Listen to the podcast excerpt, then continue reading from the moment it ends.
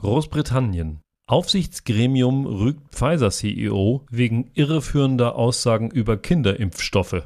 Die Rüge erfolgt im Rahmen einer Beschwerde, welche die Elternvereinigung US for Them eingereicht hatte.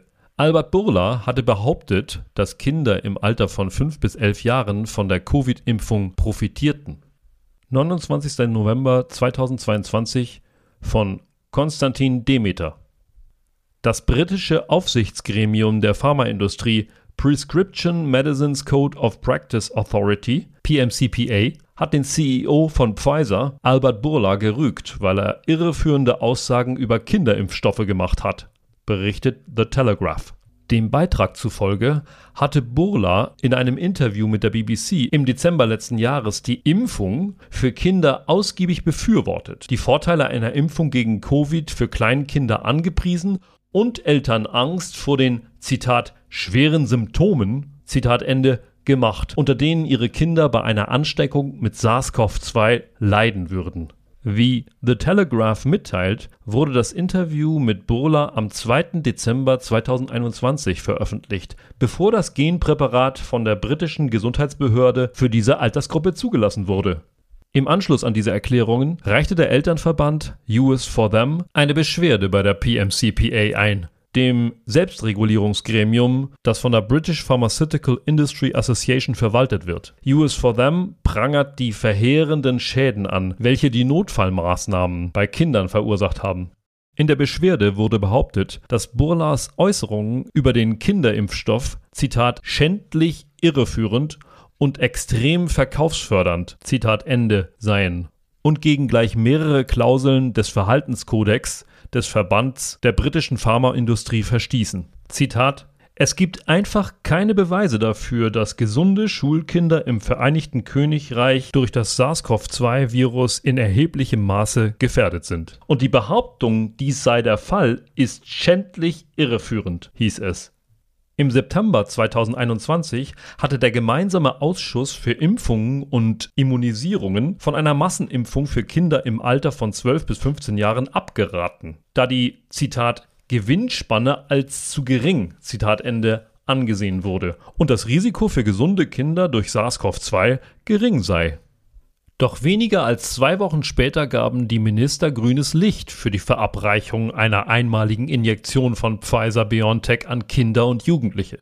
Mit dem Argument, dass dies dazu beitragen würde, die Schulen offen zu halten. Erst im Februar 2022 entschied der Ausschuss für Impfungen und Immunisierungen, dass Kinder im Alter von 5 bis 11 Jahren der Impfstoff angeboten werden kann. Gemäß den Ministern sollte die Entscheidung darüber jedoch den Eltern überlassen werden.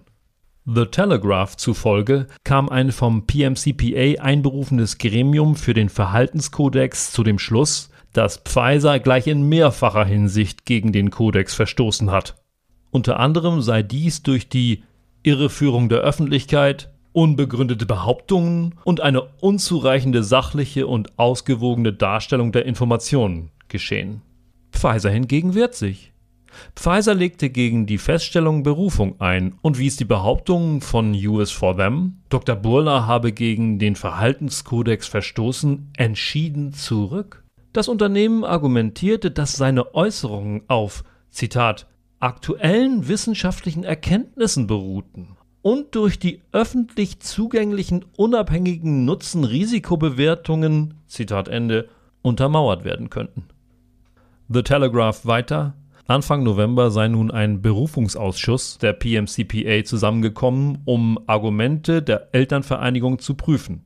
Die Verstöße gegen den Kodex in Bezug auf die Irreführung der Öffentlichkeit, unbegründete Behauptungen und mangelnde Ausgewogenheit seien nun bestätigt worden.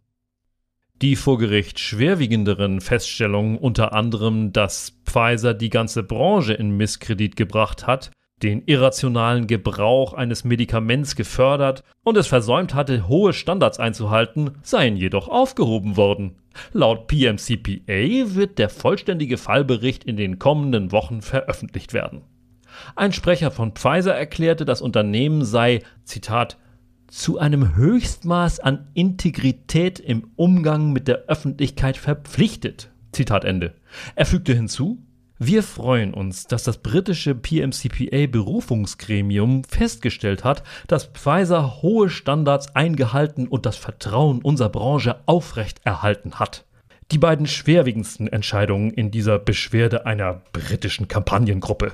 Im Vereinigten Königreich haben wir uns stets bemüht, die Grundsätze und den Wortlaut unseres Branchenkodex zu befolgen.